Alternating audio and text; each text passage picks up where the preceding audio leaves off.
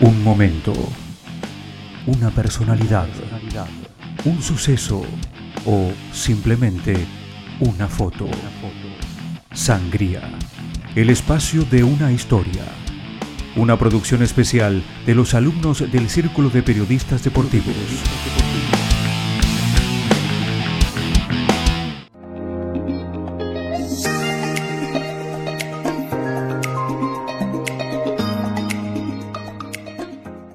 Muchos periodistas que, que,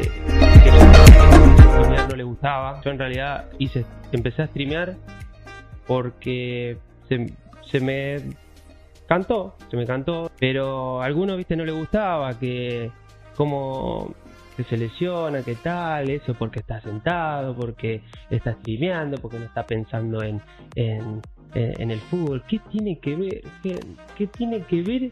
¿Qué tiene que ver el stream? Como si fuera que estoy andando en moto y que me estoy por matar.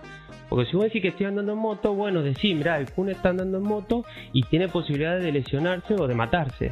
Diría, ok, soy, un irresponsable y diría que me estoy jugando, digamos, muchas cosas. ¿No? Entonces, ahora, estoy streameando, ¿qué estoy haciendo? ¿Estoy haciendo algo malo? No entiendo por qué hay gente que, que no les gusta. No entiendo, no entiendo todavía.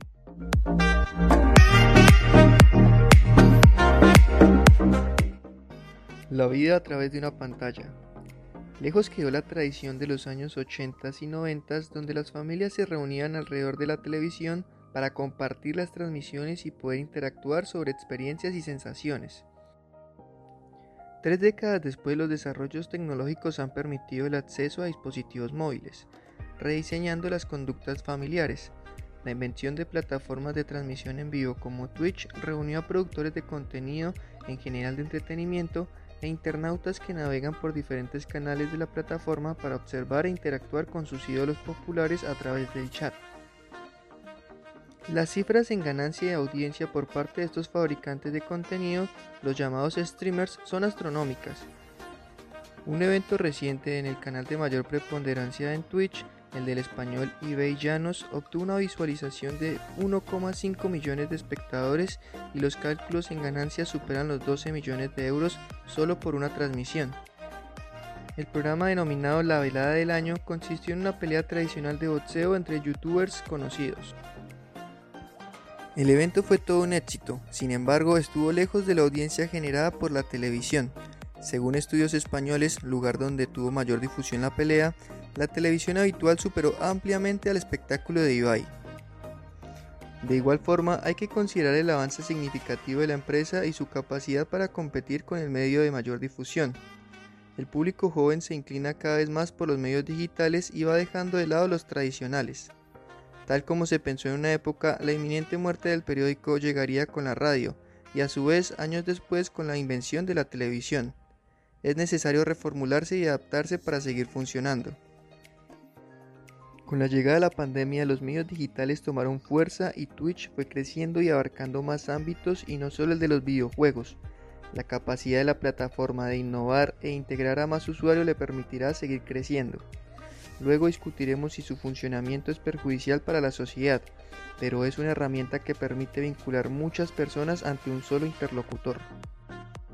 Este enfrentamiento entre la televisión y la transmisión en línea de Twitch es un debate que permite visualizar el panorama a futuro sobre los medios de comunicación y sobre la función de las redes en fomentar imágenes simplificadoras de la sociedad y dejar a un lado el texto deliberativo. Nos adentraremos en este debate y cómo una pequeña empresa logró convertirse en el rival de la televisión.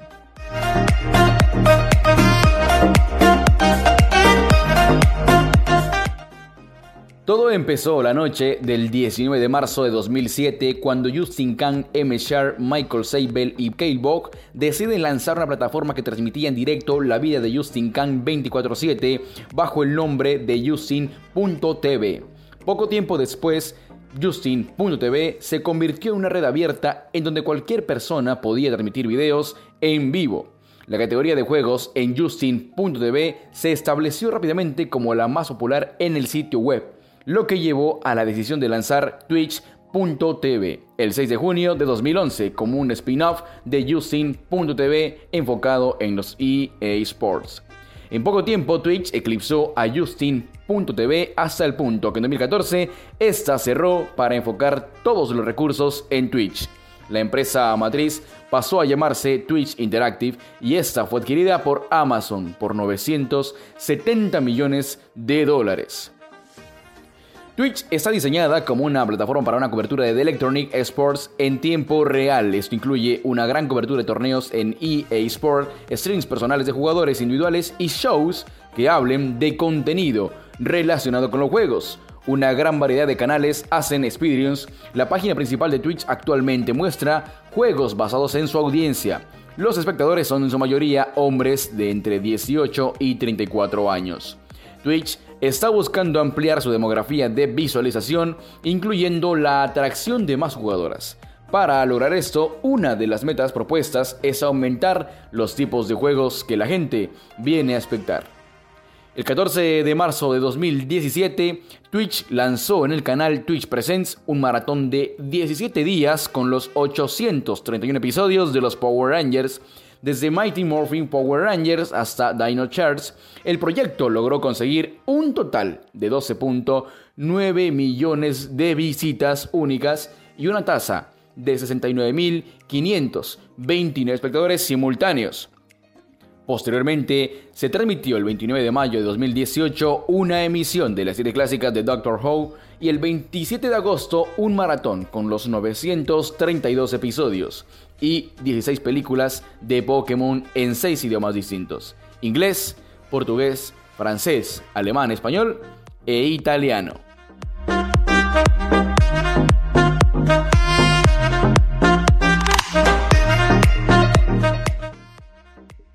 Bueno, ahora vamos a comentar eh, una de las grandes ventajas que tiene Twitch. Una de ellas es claramente que es una plataforma amena en diferencia a los medios de comunicación. Por eso quizás es que muchos jugadores de distintos deportes realizan entrevistas aquí y quizás no en un medio tradicional. El caso más razonante es el de Ibai Llanos y el segmento que realiza todos los jueves donde entrevista a distintas celebridades como fue el caso del jugador y su amigo Sergio el Cunagüero. En general, las personalidades que hablan con este gran streamer suelen distenderse, cosa que muy pocas veces se logra en los medios masivos de comunicación. Además, desde la llegada de la pandemia, muchos famosos, tanto cantantes, periodistas y deportistas, decidieron meterse en la plataforma para encontrar un espacio donde se puedan divertir y pasar un rato libre allí. Uno de los grandes casos, bueno, comentamos a Sergio Agüero, eh, otro Neymar, quien jugó también con, con Llanos, Courtois y muchos más.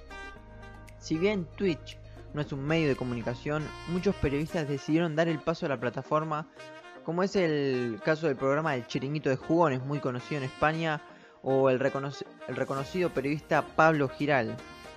A medida que avanza este fenómeno, más gente se une al mismo, como es el caso de TN, quizás que se unieron a la plataforma para dar noticias en general tabúes que no se hablan en la pantalla grande.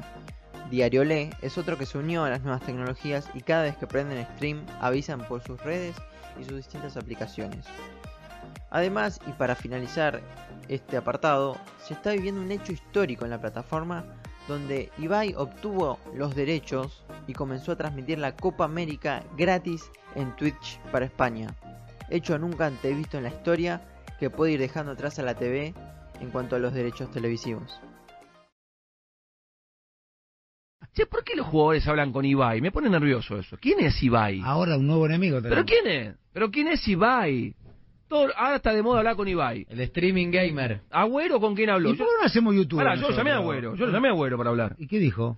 No, ya la vamos a hacer, Gusti, ya va a hacer. Bueno, está bien, capaz que le dijo al Cuando quiera, perrito malvado. malvado sí, cuando quiera, cuando quiera, pero me ganó Ibai, Ibai me ganó. Ya me gana Ibai, me tengo que retirar, muchachos. Con abuelo papá. Me tengo que retirar, me gana Ibai. Me molesta que, que ya sea algo recurrente esto de hablar con Ibai. ¿Quién es Ibai? ¿6 millones de seguidores tiene? A mí no me importa. Y bueno, vamos a llamarlo a Ibai. ¿Por qué no hacemos nota nosotros? Ibai. Sí, ¿por qué no lo ponemos al aire? a ver, es un youtuber que tiene millones de seguidores y que tiene un canal propio de Twitch. Entonces él mismo transmite. Twitch? No tengo idea qué es eh, Twitch. Twitch? Si vos me decís que yo en vez de hacer 7 horas de aire, para, ¿eh? dos horas en Radio La Red con 20 puntos de rating, ir a ESPN, la cadena internacional número uno de deportes, volver acá a hacer tres horas, a hacer, Sí. hacer 23 puntos, soy Sí. un boludo, y Ibai, por estar al pedo en la casa todo el día, No, y tiene no, 6 no, millones hoy de es- seguidores, pero es hoy el es- número uno. para hoy es una profesión. Me voy, Hoy- me voy, me voy, me voy. Uh, O sea, los jugadores nuestros hablan con los poderosos, con los que ganan guita. Nosotros que Oh. somos humildes, que ganamos poca en plata, peso, en peso. y en Ah, peso, pará, y por ahí- ganamos poco, somos giles. Pero por ahí Ibai querría ser Gustavo López y estar en E ESPN. No tengas duda, ¿quién es Ibai? Y bueno, ¿A quién le no tenga duda. No. Vamos un boliche. Gana- Es que No, no, no, no, no, no. No sabe nada, no sabe nada y encima le, le saca por teléfono al, al Kun Agüero y a, y a Dybala. Sí. Deja- y a nosotros nos orinan de arriba de un puente. Dejate hinchar la pelota. Muy bajo, ¿no? No nos dio bola a Burgo, que quería trabajar en España y vino para acá. Ahora, no nos da bola al Kun Agüero, no nos da bola a Dybala. Porque hay que darle bola a Ibai. Deja... Antes, antes me ganaba la nota Niembro, antes me la ganaba Bonadeo, antes me la ganaba, me la ganaba Clo la nota, ahora me la gana Ibai. Sí, pero hay algo. ¿Qué es lo que habla peor de vos? Que sos periodista deportivo hace 30, 40 años, no sé de cuánto tiempo hará que, tiene carrera, y te está ganando un youtuber español que se dedica a, como decís vos, estar 7 horas, no tener 23 puntos de rating, no se codea con miembros. No. Bueno, ponete a pensar, porque entonces estás en lo más decadente de tu carrera. Es muy probable que estés en lo más decadente de tu carrera. Si crees que lo peor que te puede pasar es que un español, streamer, gamer, eh, como le dicen ellos, que hablan con una total ignorancia, te está ganando las notas.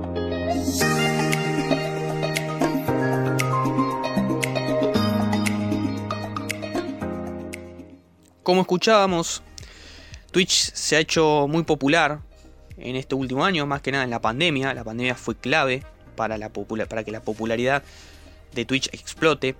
Los streamers pasaron de ser simples chicos, tal vez como los conoce Gustavo López, simples chicos que pasan 7-8 horas en una computadora, a ser celebridades. Más allá de este, de este análisis por ahí muy simple, muy básico que hizo Gustavo López, que es el problema que tiene la televisión hoy en día, que es el problema que, creo que muchos, muchos chicos, muchos jóvenes, mucho público de Twitch lo ve o, o lo siente así, es el contenido. La televisión, y hablando en este caso del, del programa de Gustavo López, no da el contenido o la calidad de contenido que puede dar Ibai Llanos. Y acá, ante esta dificultad de Gustavo López de mantener ese contenido o esa calidad de contenido para competir, prefiere ningunear, desinformar también, este, y además de la ignorancia que en parte puede ser generacional, porque obviamente no, eh, Ibai es mucho más joven que, que Gustavo López, entonces puede ser el desconocimiento por simplemente lo generacional.